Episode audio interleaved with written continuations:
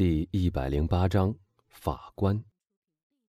我们记得，布沙尼长老和诺瓦迪埃曾留在瓦朗蒂娜的房间里为那年轻女郎守过灵。也许是长老的劝诫，也许是由于他那种温文慈爱的态度，也许是由于他那种富于说服力的劝诫。总之，诺瓦迪埃勇气恢复了，因为自从他与神父谈过话以后。他那绝望的心情已变为一种宁静的听天由命的态度。了解他的人无不感到惊奇。自从瓦朗蒂娜去世的那天，维尔夫先生没有去看过他的父亲。整幢房子都变了样，他用了一个新的仆人班，诺瓦迪埃也换了一个新的仆人。侍候维尔夫夫人的那两个女佣也是新来的。事实上，从门房到车夫。全都是新来的仆人，而自从那座受天诅咒的房子里的主人添了这几个新人以后，他们本来冷淡的关系就冷淡的近乎疏远了。法庭再过两三天就要开庭，维尔夫把自己关在房间里，以一种狂热的心情准备控告谋害卡德鲁斯的凶手材料。这件案子，像其他一切有关基督山伯爵的案子，已轰动了巴黎。证据当然并不确凿，主要证据是监狱里的逃犯所留下的几个字。他有可能因旧恨宿怨，借此来诬告他的同伴。但检察官已下定决心，他确信贝尼戴托是有罪的。他想从那种克服困难的胜利中，获得一种自私的喜悦，来温暖他那冰冷的心。威尔夫希望把这件谋杀案排为大审中的第一件案子。他不断的工作，一切都已准备就绪。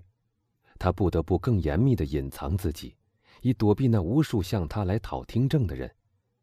可怜的瓦朗蒂娜去世只有几天，笼罩这座屋子的阴郁还这样浓重。这位父亲是严肃的尽自己的责任，这也是他在悲痛中找到的唯一消遣。任何人看到这种情景也会感动的。威尔夫和他的父亲只见过一次，那是在贝尔图桥第二次访问贝尼戴托，贝尼戴托知道他父亲的名字的第二天。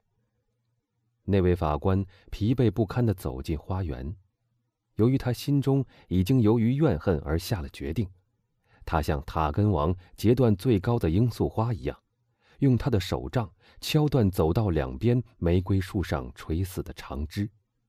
这些长枝在以前虽然开出灿烂的花朵，但现在则似乎已像幽灵一样。他以同样的步伐和同样的态度来回的在一条走道上踱步。他偶尔回头向屋子里望去，因为他听到了儿子喧闹的嬉笑声。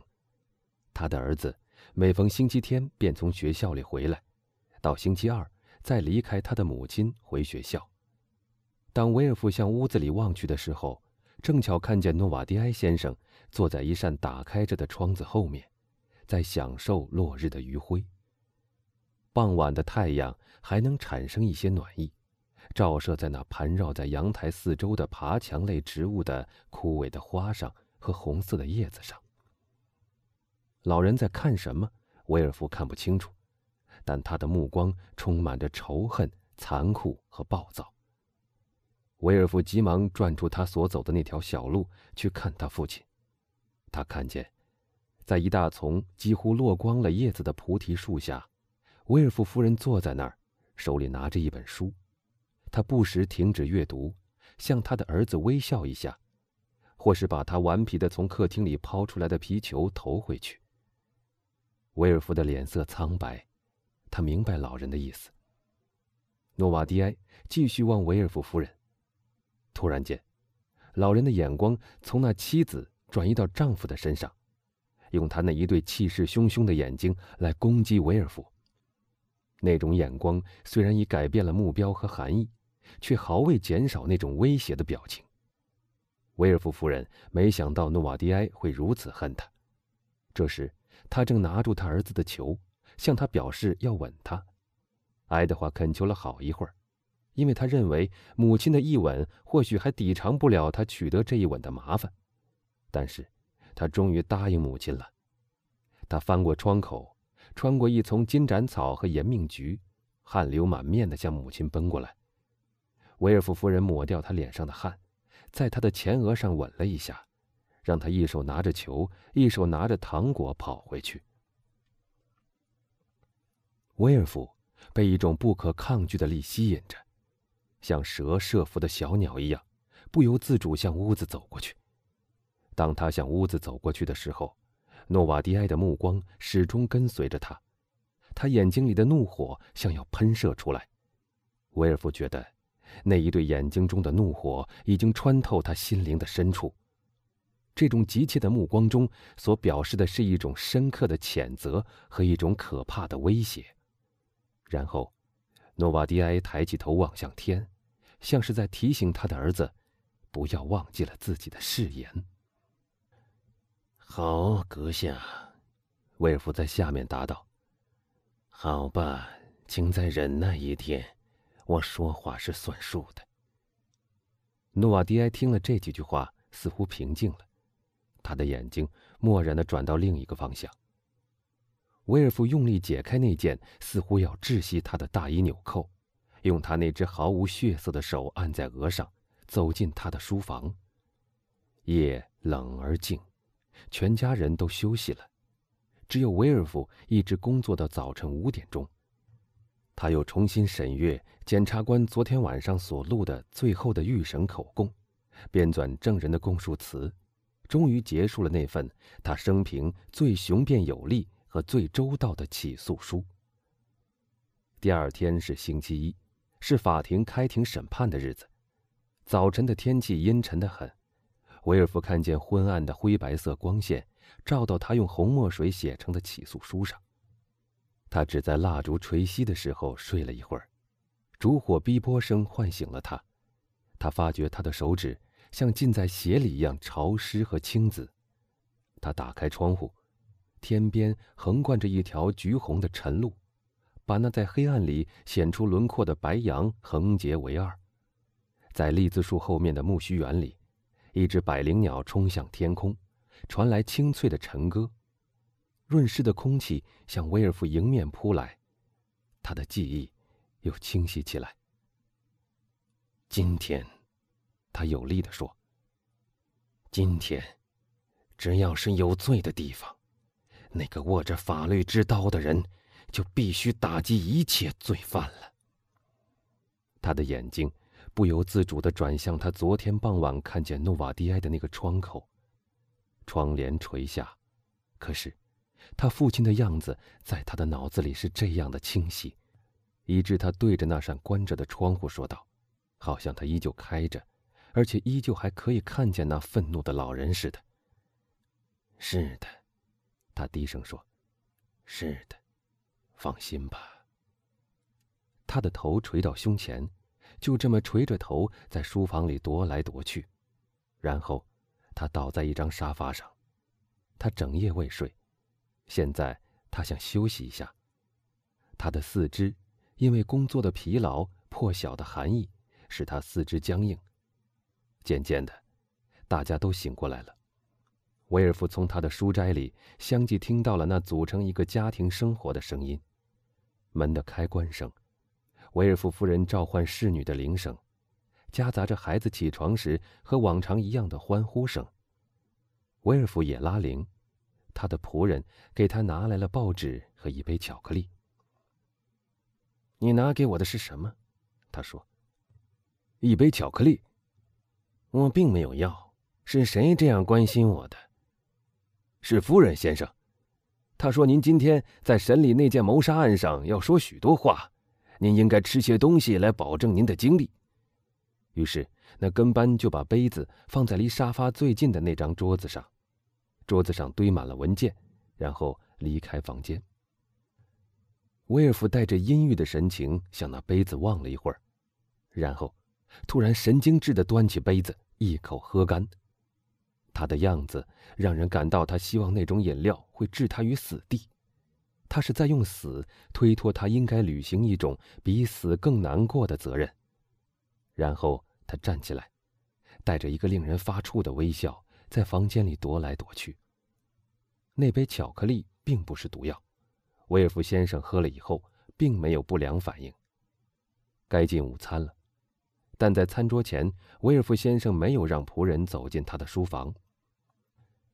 威尔夫夫人想提醒您一声，先生，他说：“十一点钟已经敲过了，法院是在十二点钟开庭。”嗯，威尔夫说：“还有呢。”威尔夫夫人换好衣服，做好了准备，问一下是否要他陪您去，先生。到哪儿去？到法院去。去干什么？夫人说她很希望能去旁听。威尔夫用一种让仆人感到吃惊的口气说：“他想去旁听。”仆人往后退了一步说：“先生，如果您希望一个人去，我就去告诉夫人。”威尔夫沉默片刻，用手指按着他那苍白的脸颊。告诉夫人，他终于答道：“我有话要跟她说，请她在她房间里等我。”是先生。然后就回来给我穿衣服、刮脸。马上就来，先生。仆人出去以后，很快赶了回来，给他的主人刮了脸，服侍他穿上庄严的黑色的衣服。当他做完这一切的时候，他就说：“夫人说希望先生穿好衣服以后就过去。”我这就去。于是，威尔夫带着文件，手里拿着帽子，向他妻子的房间走去。到房门口，他停了一会儿，用手按了按他那潮湿的苍白的额头，然后他走进房间。威尔夫夫人正坐在一张长榻上。正在那儿不耐烦地翻阅几张报纸和一些被小爱德华撕破了的小册子。他穿着出门的衣服，他的帽子放在身边的一张椅子上，手上戴着手套。啊，你来了，阁下。他用他那种很自然、很平静的声音说：“你的脸色不太好，你又整夜没睡，你为什么不下来用午餐呢？嗯，你带我去呢，还是让我在家里看着埃德华？”维尔夫夫人问了许多问题，想得到一个答复，但对于他所提出的问题，维尔夫先生冷淡的像一尊石像一样。爱德华，维尔夫用一种威严的语气对孩子说：“到客厅里去玩，我的宝贝，我要和你妈妈谈话。”威尔夫夫人看到那张冷酷的面孔、那种坚决的口气以及那种奇怪的开场白，不禁打了个寒战。爱德华抬起头来，看着他的母亲，发觉他并没有认可父亲的命令，便开始割他那些小铅笔头。爱德华，威尔夫喊道，他的口气严厉异常，把孩子吓了一跳。你听到我的话了吗？去！那孩子不习惯被这样对待，站起身来，面无血色，但很难说是因为愤怒或是由于害怕。他的父亲走到他身边，抓住他的胳膊，在他的前额上吻了一下。去，他说：“去吧，我的孩子。”爱德华跑了出去。等那孩子一出去，威尔夫关上门，上了门栓。哦，天哪！那青年女人说：“杰利想猜出她丈夫心里想些什么。”她的脸上露出一个微笑，但那个微笑。却不能软化维尔夫冷冰冰的面孔。出什么事了，夫人？你平时用的毒药放在哪儿？那法官站在他妻子的房间中间，单刀直入的说：“维尔夫夫人这时的感觉，想必就是百灵鸟看到药鹰在她头顶盘旋时的感觉。她发出一声嘶哑的叫声，她的脸色由白变成死灰色。”阁下，她说：“我，我不明白你的意思。”在第一阵恐怖的激发中，她从沙发上站起来；而在第二阵更强烈的恐怖中，她又倒回到沙发上。我问你，威尔夫继续用一种十分平静的口气说：“你用来害死我的岳父圣梅朗先生，我的岳母圣梅朗夫人，巴罗斯。”以及我的女儿瓦朗蒂娜的那种毒药，藏在什么地方？阁下！威尔夫夫人双手合在胸前，喊道：“你在说什么呀？我不是要你问话，而是要你回答。回答丈夫呢，还是回答法官？威尔夫夫人结结巴巴的问。是回答法官，是回答法官夫人。那个女人惨白的脸色、痛苦的表情，以及她那种全身颤抖的情形，实在令人可怕。啊，阁下，她结结巴巴的说：“啊，阁下。”他只能说出这几个字。你没有回答，夫人。那可怕的审问者喊道，然后。他露出一个比发怒时更恐怖的微笑，说：“那么好，你并不否认。”他不由得全身一震。而且你无法否认，威尔夫又说，向他伸出一只手，像是要凭法院的名义去捉他似的。你以卑鄙的手段完成了那几次罪恶的行动，但你只能骗过那些为爱情而盲目了的人。自从圣梅朗夫人去世的那天起，我就知道我的家里住着一个杀人犯。阿弗里尼先生提醒了我，巴罗斯死后，我疑心过一个天使一样的人。即使家里没有杀人犯，我的心里也总是存着疑心的。但自从瓦朗蒂娜死后，我脑子里一切不确定的一念都排除了。不但是我夫人，而且旁人也是如此。所以，你的罪有两个人知道，有许多人怀疑，不久便要公开了。正如我刚才告诉你的，你已经不再是对丈夫说话，而是在对法官说话了。那年轻女人把她的脸埋在手里。嗯。阁下，她结结巴巴的说：“我求求你，不不要被表面现象迷惑。”那么，你是一个懦夫吗？威尔夫用一种鄙视的口气大声说：“我注意到杀人犯都是懦夫，不过你也是一个懦夫吗？你杀死了两个老人和一个年轻姑娘，而且还有勇气面对他们的死。”阁下，阁下，你能是一个懦夫吗？威尔夫越来越激动的继续说：“你，你能一分钟一分钟的计算四个人临死时痛苦的时间？你，你曾经熟练而成功的策划你那恶毒的计划，调配你的毒药。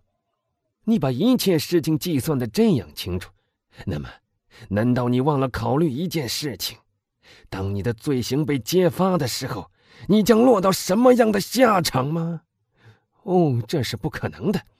你一定藏起了一些最有效、最可靠、最致命的毒药，好使你逃脱那等待着你的惩罚。你这样做了是吧？我至少希望如此。威尔夫夫人紧握着双手，跪了下来。我明白，他说：“你认罪了。”但对法官认罪，在不得不认罪的时候认罪，是不能减轻惩罚的。惩罚！威尔夫夫人喊道：“惩罚！阁下，那句话你说了两遍了。当然了，你以为因为你犯了四次罪就可以逃脱吗？你以为因为你的丈夫是检察官，法律就会对你例外吗？不，夫人。”断头台等待着罪犯，不论他是谁，除非，正如我刚才所说的，那下毒犯事先早有准备，为他自己也留下了最致命的毒药。威尔夫夫人发出一声疯狂的喊叫，一种可怕的、无法控制的恐怖使脸都变了形。哦，不用担心断头台，夫人，那法官说。我不会让你声名扫地的，因为那也会使我自己声名扫地。不，假如你懂得我的意思，你就知道，你不会死在断头台上。不，我不懂，你是什么意思？那不幸的女人结结巴巴的说：“她完全被弄糊涂了。我的意思是，首都首席检察官的妻子不会以她的耻辱去玷污一个清白无瑕的姓氏，她不会同时让她的丈夫和她的孩子落到声名狼藉的地步。不会的，哦，不会的。嗯，夫人，这将是你的一个值得赞美的行动，我向你表示感谢。你感谢我，为了什么？为了你刚才所说的那句话。我我说了什么话？哦，我都吓昏头了，我什么都不懂。我的上帝，我的上帝呀！他头发散乱，口袋白沫的站起来。夫人，我进房来的时候问你，你常用的那种毒药放在什么地方？你已经答复了那个问题。威尔夫夫人双臂举向天空，然后痉挛的把两手握在一起。不，不，她呼叫着：“不，你不能希望看到那个。”我所希望的，夫人，是你不应该在断头台上送命，你懂吗？威尔夫说：“，发发慈悲吧，发发慈悲吧，阁下。我所要求的。”是伸张正义，我到这个世界上是为了惩恶扬善，夫人。他眼中冒火。任何其他女人，即使她是皇后，我也要把她交给刽子手。但对你，我已经心存慈悲了。对你，夫人，你没有保留几滴那种最可靠、最致命、最见效的毒药吗？饶了我吧，阁下，留我一条命吧。你是一个杀人犯，看在上帝的面上，不；看在你我相爱的份上，不，不行；看在我们孩子的面上啊，为了我们的孩子，留我一条命吧。不，不，不！我告诉你。假如我允许你活下去的话，有一天，你或许会像杀死那几个人一样杀死我的孩子。我，我杀死我的孩子。那迷惑的母亲向威尔夫冲过去说：“我，我杀死我的。”